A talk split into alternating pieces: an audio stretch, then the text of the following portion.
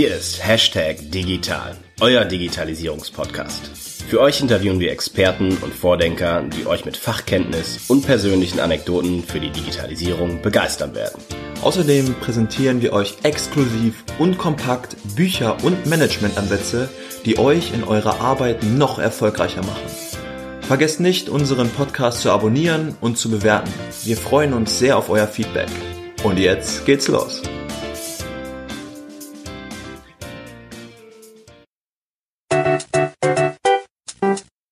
Diese Folge wird präsentiert von Menux. Autonom, elektrisch und nachhaltig. Wir sind begeistert von der Mobilität von morgen und freuen uns, dass wir mit Menux unseren Beitrag leisten können.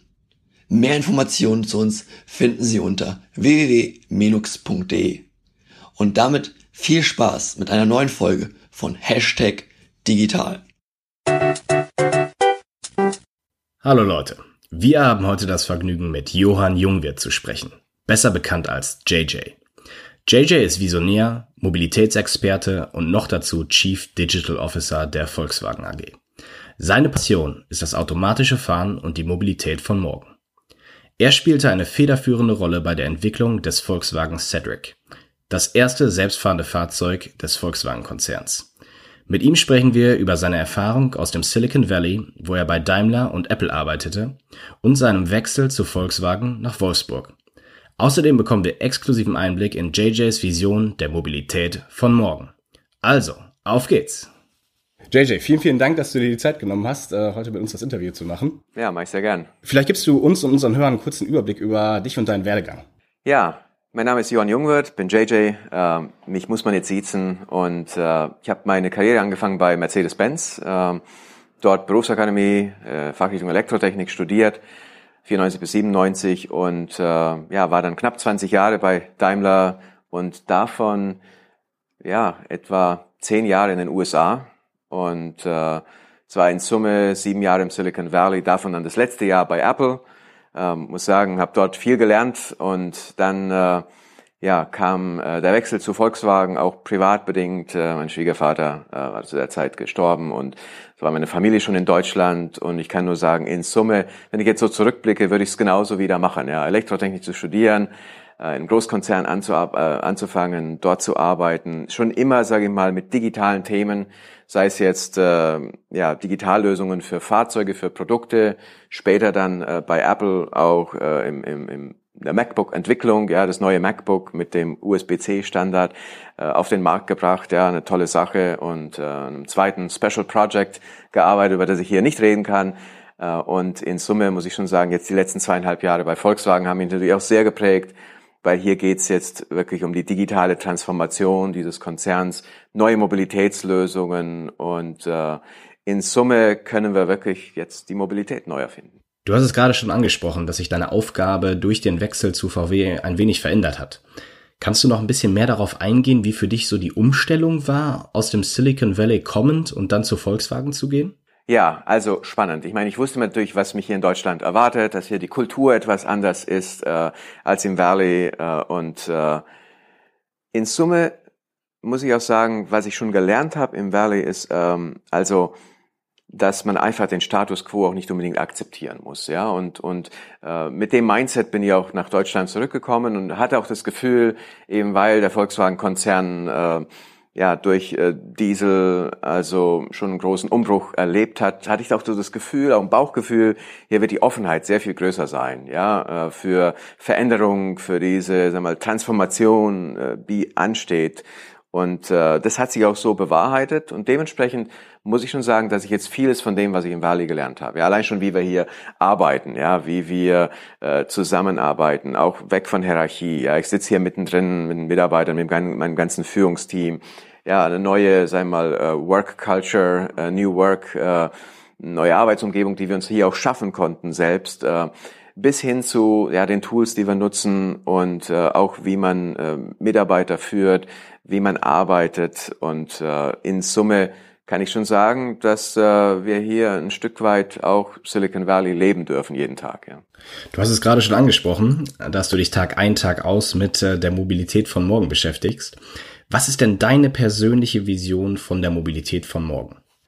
Also für mich ist das zusammengefasst Mobilität für alle auf Knopfdruck. Das heißt Mobilität für alle im Sinne von für alle Menschen weltweit und dann auch für alle im Sinne von Inklusion, Zugänglichkeit, eben auch Mobilität für blinde Menschen, für Kranke, für ältere Menschen, Menschen mit Rollator, Rollstuhl, Kinder und zwar ja mit selbstfahrenden elektrischen Fahrzeugen, äh, um einfach von A nach B zu kommen.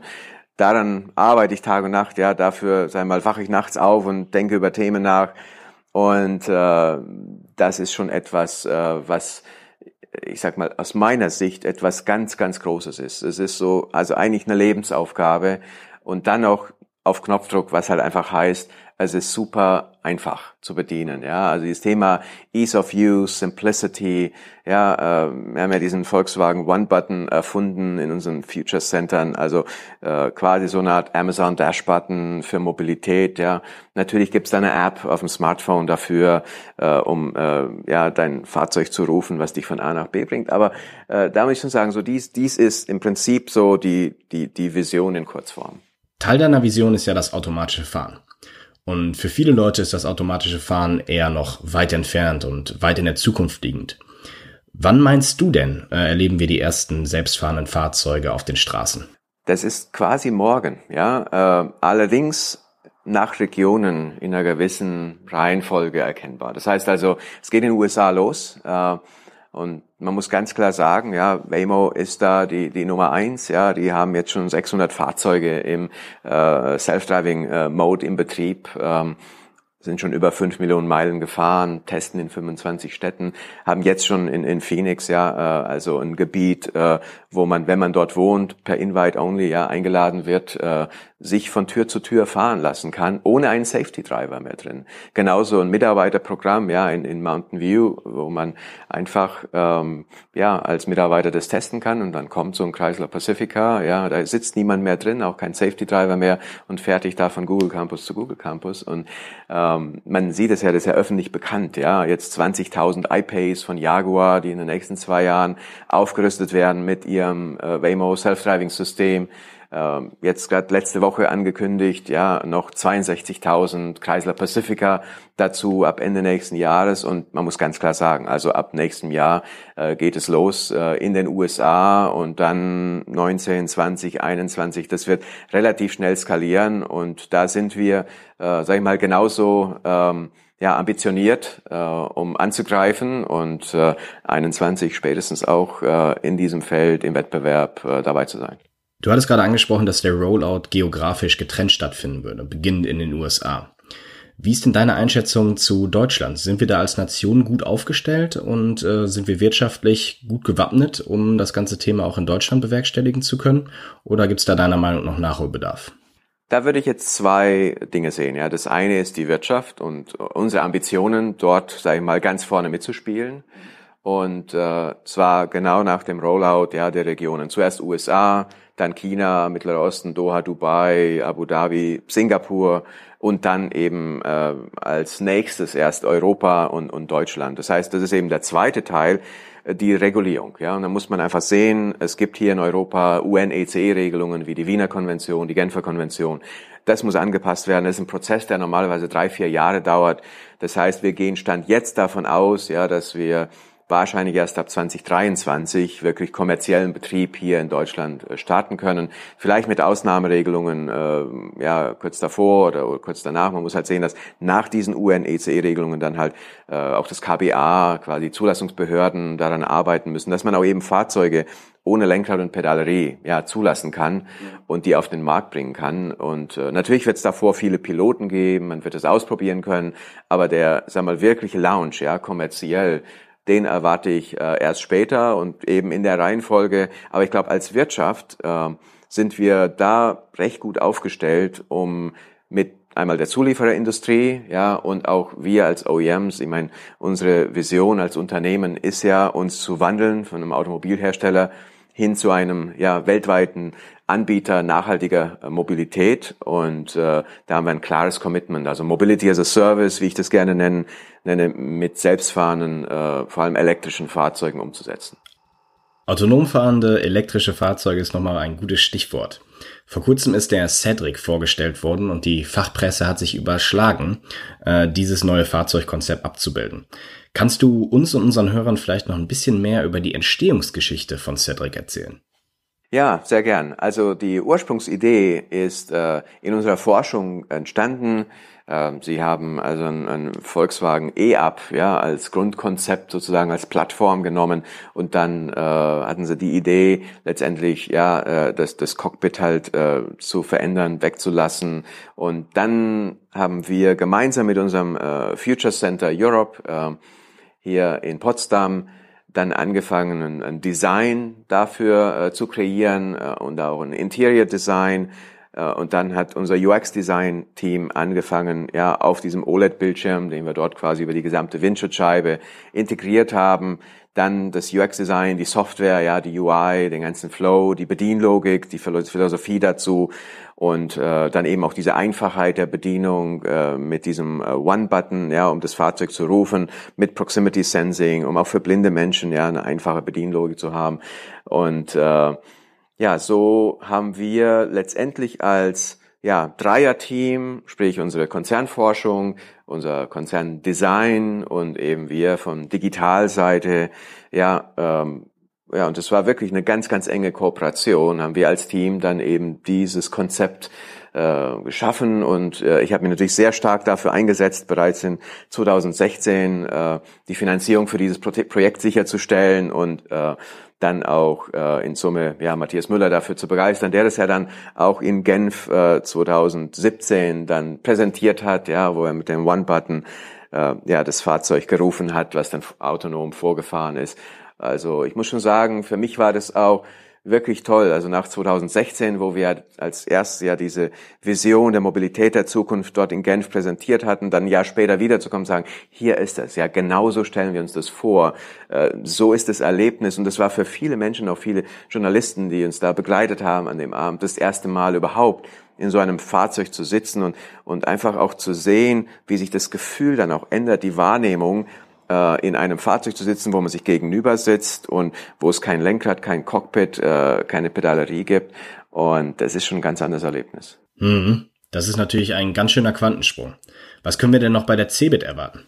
Ja, also auf der Cebit ähm, werden wir ein neues Modell von Cedric äh, zeigen und ähm, ich gehe ja davon aus, äh, dass äh, zum Zeitpunkt dieses Podcasts äh, die CeBIT quasi schon ja, präsentiert oder beziehungsweise gelauncht wurde und wir dort eine Weltpremiere präsentiert haben. Und da kann ich das jetzt schon verraten. Also es ist ein Cedric Active, ein Cedric Sport und zwar für aktive Menschen. Ja, also die Idee ist, ich kann zum Beispiel mein äh, Surfbrett einfach äh, ja mitnehmen, oben aufs Dach spannen.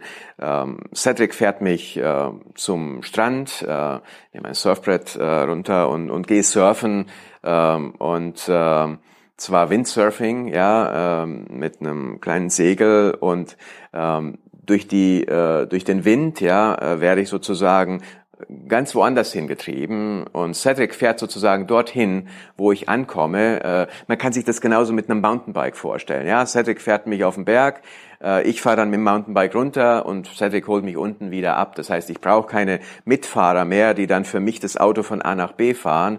Und genauso gibt es ganz viele andere Anwendungsfälle und deswegen einfach mal eine neue Auslegung, wie individuelle Mobilität ja mit selbstfahrenden Autos für diese verschiedenen Anwendungsfälle tatsächlich uns Menschen helfen kann.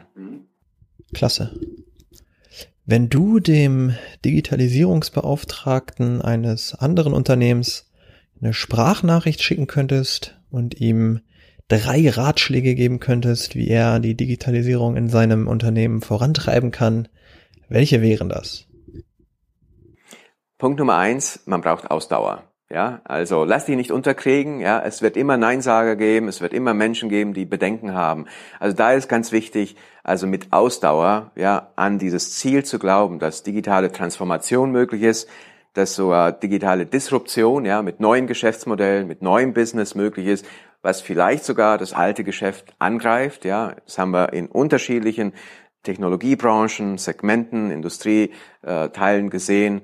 Und Nummer zwei ist, man braucht ein gutes Team. Und da ist auch ganz klar, dieses neue Team ja sollte auch ein Stück weit diese neue Digitalkultur äh, leben äh, mit einem anderen Mindset, äh, mit den richtigen Skills natürlich sehr viel stärker Fokus auf Software und Dienstleistungen und Services.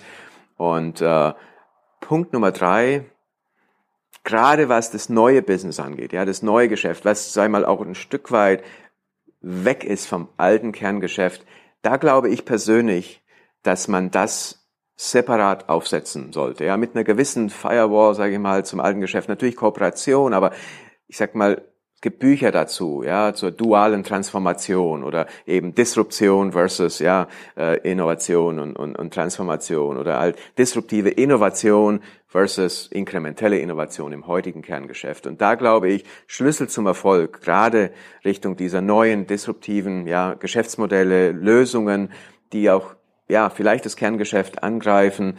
Ähm, man hat es bei Axel Springer gesehen, wie sie sag mal, digital aufgesetzt haben und äh, ja mit äh, ja der Akquisition von Business Insider oder Stepstone, anderen Unternehmen, die haben sie mit Absicht separat gehalten und nicht in die alte Organisation ja ähm, integriert. Und ich glaube, das ist ganz wichtig und äh, dementsprechend äh, glaube ich fest daran, dass das äh, ein, ein Schlüssel zum Erfolg ist. Autonomes Fahren wird die Mobilität nachhaltig verändern und erfordert schon heute die Entwicklung von neuen Serviceangeboten.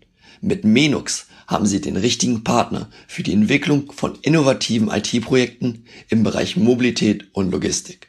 Mehr Informationen zu uns finden Sie unter www.menux.de. Und damit zurück zum Podcast von Hashtag Digital. JJ, du kennst unsere Kategorie überbewertet, unterbewertet in der wir unseren Interviewgästen Schlagwörter aus dem Kontext der Digitalisierung nennen und sie um eine Einschätzung bitten, ob sie diese als überbewertet oder unterbewertet ansehen. Und das erste Schlagwort für dich ist Blockchain-Technologie. Finde es eigentlich richtig bewertet. Ja, natürlich gibt es einen leichten Hype äh, und wir wissen technologisch noch nicht, welche Protokollstacks sich tatsächlich durchsetzen. Aber es ist äh, ganz klar, dass wir mit Distributed Ledger Technologies arbeiten müssen. Ich denke da an Software Over-the-Air Updates, ja, dass die äh, sicher äh, erledigt werden, dass wir dort, sagen wir mal, Trusted Transactions, vertrauensvolle, äh, vertrauenswürdige Transaktionen haben, äh, Functions on Demand, später sogar so ein Cedric, ja, als Unternehmer, äh, der selbstständig, sag mal, den Preis festlegen kann fürs Parken, fürs Laden, fürs Waschen und so weiter, fürs Reinigen bezahlen kann. Und äh, dementsprechend, ja, ob das jetzt Blockchain oder Tangle, aber ich glaube in Summe wichtiges Thema und muss man dranbleiben und äh, ausprobieren, um dann, sag mal, auf den richtigen Stack zu setzen, sobald äh, es Sinn macht. Wie ist denn deine Einschätzung zu künstlicher Intelligenz? Eigentlich muss man sagen, noch unterbewertet. Ja, also ich meine, künstliche Intelligenz ist ähm, eines von diesen Themen. Ja, wenn ich jetzt zurückdenke, ja, an, an Mark Andreessen, der gesagt hat, Software is eating the world, ja, in all sectors. Ähm, und das ist immer noch wahr. Ja, dann kam Platforms uh, are eating the world. Jetzt sind wir in dem Zeitalter AI is eating the world. Und äh, es betrifft alle Bereiche. Ja, ohne AI, ohne Machine Learning, Deep Learning äh, würden wir kein selbstfahrendes Auto auf den Markt bringen können. Ohne AI hätten wir nicht, sag ich mal, die Produktivitätssprünge, die jetzt einmal möglich sind äh, und ähm, ja unterstützende, sag mal, Lösungen wie irgendwelche äh, digitalen ähm, Helfer, ja, also Assistenten wie Siri, wie äh, Alexa, wie Google Assistant und äh, dementsprechend müssen wir da noch aktiver werden und noch mehr machen. Okay. Was hältst du denn von Sea-Level-Reisen in Silicon Valley? Also überbewertet. Äh, die reichen allein nicht. Die sind zwar okay als Teaser, um, um ein bisschen was zu sehen, aber eigentlich muss man ganz klar sagen, also was es wirklich braucht, ist dort Entities aufzusetzen, ja, und nicht nur irgendwie ein kleines Lab, sondern wirklich zu sagen, wir gehen dorthin, äh, wir machen dort mit und wir haben dort, ich sage mal, einen signifikant großen Standort, äh, um wirklich dort, äh, ja, die Skills äh, und, und das Mindset und ja, diese Vernetzung und, und alles einmal, das, was halt das Silicon Valley ausmacht, es ist ein Ort, an dem man sein muss, genauso Tel Aviv, genauso äh, China, ob es jetzt Beijing oder Shenzhen oder Shanghai ist und ähm, natürlich aber auch sag mal Berlin, ja und äh, unsere äh, Standorte hier. Aber ich muss ganz klar sagen, es ist äh, dann zum anderen auch noch wichtig, wie jetzt in meinem Fall, auch Leute aus dem Silicon Valley einzustellen, ja, zu heiren und die vielleicht auch nach Deutschland zu bringen oder zurückzubringen, um ähm, tatsächlich äh, daraus zu lernen und das auch anzuwenden. Gibt es denn ein Thema oder eine Sache, zu der du eine komplett andere Meinung hast als die Mehrheit der Gesellschaft? Vermutlich äh, zu der Frage, wann selbstfahrende Autos, ja, wann Mobility as a Service mit selbstfahrenden Autos tatsächlich ähm, auf den Markt kommt und äh, ja, verfügbar ist. Ich kann mich jetzt noch erinnern, ja, als ich vor zweieinhalb Jahren nach Deutschland zurückkam, habe ich mir die, die VDA-Zeitleisten angeschaut und auch intern ja mit vielen Menschen gesprochen. Und da war ganz klar in Europa die Meinung, erst 2028 ja, wird dieses Thema im urbanen Umfeld äh, möglich sein. Ja, da hat man halt über dieses Rollout-Szenario erst äh, irgendwie so Level 3 Funktionen, also Staupiloten, dann kommen Autobahnpiloten, dann kommen vielleicht so Parkhauspiloten. Irgendwann in ferner Zukunft, ja, in zehn Jahren oder ja, vielleicht sogar noch später kommt dann das selbstfahrende Auto. Und da sage ich ganz klar, das ist übermorgen. Ich habe damals schon gesagt, ich meine, ich, ich kannte ja die Pläne äh, von, von Google X damals noch, jetzt Waymo, ähm, von Tesla, von Uber, von anderen und war ja da auch mit involviert. Und da äh, muss ich ganz klar sagen, habe ich damals schon gesagt, das kommt, ja, in 2019 wird es losgehen und dann 2020, 21 skalieren und dann geht's am Ende darum, ja, wie schnell man von Stadt zu Stadt zu Stadt zu Stadt das ausrollen kann. Erstmal USA, ganz klar, dann eben China, dann Europa. Und da glaube ich, äh, sieht man jetzt immer mehr Signale, dass das tatsächlich so ist, ja, und das quasi morgen ist. Und wenn du die Möglichkeit hättest, ein TED Talk über ein Thema außerhalb deiner beruflichen Expertise zu halten, worüber würdest du den TED Talk halten und warum? Tja, da muss ich tatsächlich mal kurz nachdenken, ja. Vielleicht über die Besiedlung vom Mars. Ich muss schon sagen, ich bin begeistert ja von dieser Idee, äh, den Mars zu besiedeln und äh, kenne auch Elon Musk gut, haben ein paar Mal äh, in Palo Alto in seinem Office besucht, ja, und auch in äh, Los Angeles äh, bei SpaceX im Headquarter und ich finde es klasse, ja. Du gehst dort rein, er sitzt ja auch genauso wie ich in einem äh, Open Office, ja, und äh, er hat äh, direkt also hinter der Wand, ja, wo er sitzt, ähm, zwei große Bilder, so zwei mal zwei Meter äh, vom Mars. Also eins Mars heute als roten Planeten und direkt rechts daneben Mars morgen begrünt, ja ähm, und bewohnt und das ist das, was diese Mitarbeiter von SpaceX dort begeistert, ja. Die kommen jeden Tag ins Office und sagen, hey, Irgendwann werden wir Mars bevölkern und äh, das, was sie jetzt machen, ja, da so ein paar Satelliten ins All zu bringen und äh, ja, also ein Geschäft mit der NASA und mit anderen Unternehmen und so, das ist alles nur quasi ein Teil dieses Plans, ja, dann tatsächlich äh, ja äh, die große Falcon Heavy äh, dann halt zu entwickeln, um damit zu Mars zu kommen und äh, dann auch Menschen zum Mars zu bringen vielleicht am Anfang sogar mit One-Way-Ticket. Und das wäre so ein Thema, was mich ja persönlich begeistert. Ich habe äh, ja selber äh, ja einen großen äh, ja, Drang und könnte mir sogar vorstellen, äh, irgendwann mit einer Falcon Heavy zum Mars zu fliegen. Das heißt, ein Ticket würdest du dir auf jeden Fall holen. Ja. Okay, cool. Zum Abschluss kannst du unseren Hörern noch ein paar Worte mit auf den Weg geben und vielleicht äh, sagst du auch noch mal kurz, wie man am besten mit dir in Kontakt treten kann. Also Link, LinkedIn ist der einfachste Weg. Ja, ihr findet mich äh, einfach äh, auf LinkedIn Johann Jungwirth ähm, oder schickt mir eine E-Mail eine E-Mail an jj@volkswagen.de. Alright. Und deine abschließenden Worte? Also in Summe kann ich nur sagen, äh, wichtig ist auch, dass wir das tun, sag mal, wofür wir eine Leidenschaft haben, ja. Also ich sag mal, so dieses, dieses Thema äh, Higher Purpose, ja, also irgendwie einen höheren Sinn in dem, was wir tun. Und ähm, da finde ich einfach, muss jeder für sich halt überlegen, äh, was interessiert dich wirklich, was bewegt dich, ja, was was machst du gerne? Ich sag mal, äh, wofür äh, ja äh, bleibst du noch nachts um zwei oder um drei wach und denkst über eine Sache nach?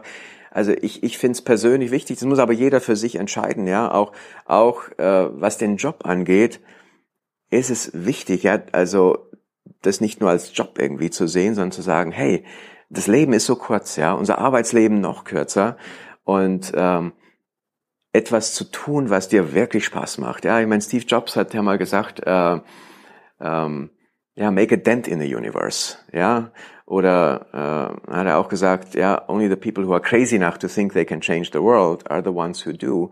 Und da ist auch was Wahres dran. Ja, du, du musst ein bisschen verrückt sein und du musst auch Ausdauer haben, Ausdauer mitbringen, einen starken Willen haben und gegen viele, sag ich mal, äh, Menschen und Themen und ja auch vielleicht Rückschläge, die man erlebt und so äh, angehen, damit äh, zurechtkommen aber ich finde halt so irgendwie so ein North Star zu haben, ja, und, und daran zu glauben, ganz fest, äh, und dann diesen eigenen Weg gehen, ja. Ich meine, Steve hat auch irgendwann gesagt, diese Stanford-Rede von ihm finde ich immer noch die beste, ja, die er je gehalten hat. Äh, ja, guckt einfach mal nach, in YouTube, ja, na, danach, also einfach Steve Jobs Commencement Speech, Stanford. Und äh, ja, eine 15 Minuten Rede, drei Geschichten aus seinem Leben, ganz simpel, ja. Und da ging es auch um dieses Thema, ja, you can never connect the dots looking forward, ja, you can only connect the dots looking backwards. Äh, da ging es auch darum, äh, dass er diese Calligraphy Class da besucht hat. Und daraus ist er dann später äh, im, Mac Operating System halt ja das entstanden, dass er diese ganzen Schriftarten ja dann da integriert hat und und er hat dann auch behauptet ja, dass Microsoft ja das wahrscheinlich nie umgesetzt hätte, hätte er es nicht gemacht.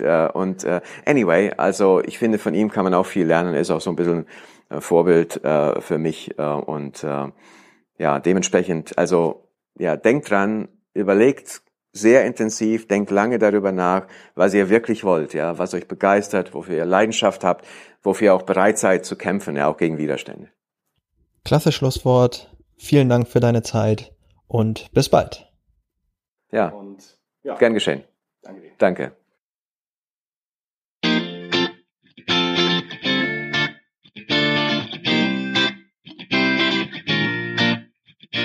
Das war's schon wieder von Hashtag Digital. Wir hoffen, dass das Interview für euch genauso spannend war wie für uns und dass die Visionen von JJ euch Motivation geben, euch eurem persönlichen Purpose mit voller Leidenschaft hinzugeben. Ich bin wirklich froh, dass wir mit JJ nochmal ein solches Knaller-Interview produzieren konnten, denn leider müssen wir euch an dieser Stelle mitteilen, dass dies erstmal die letzte Folge von Hashtag Digital ist. Ben und ich arbeiten in der nächsten Zeit intensiv an unseren Dissertationen und werden außerdem in neuen Bereichen durchstarten. Selbstverständlich freuen wir uns auch weiterhin über jegliche Nachrichten über LinkedIn oder Facebook, gerne auch an unsere persönlichen Accounts und alle unsere Inhalte bleiben natürlich online und jederzeit für euch verfügbar. Und wer weiß, vielleicht heißt es irgendwann doch nochmal, hier ist Hashtag digital.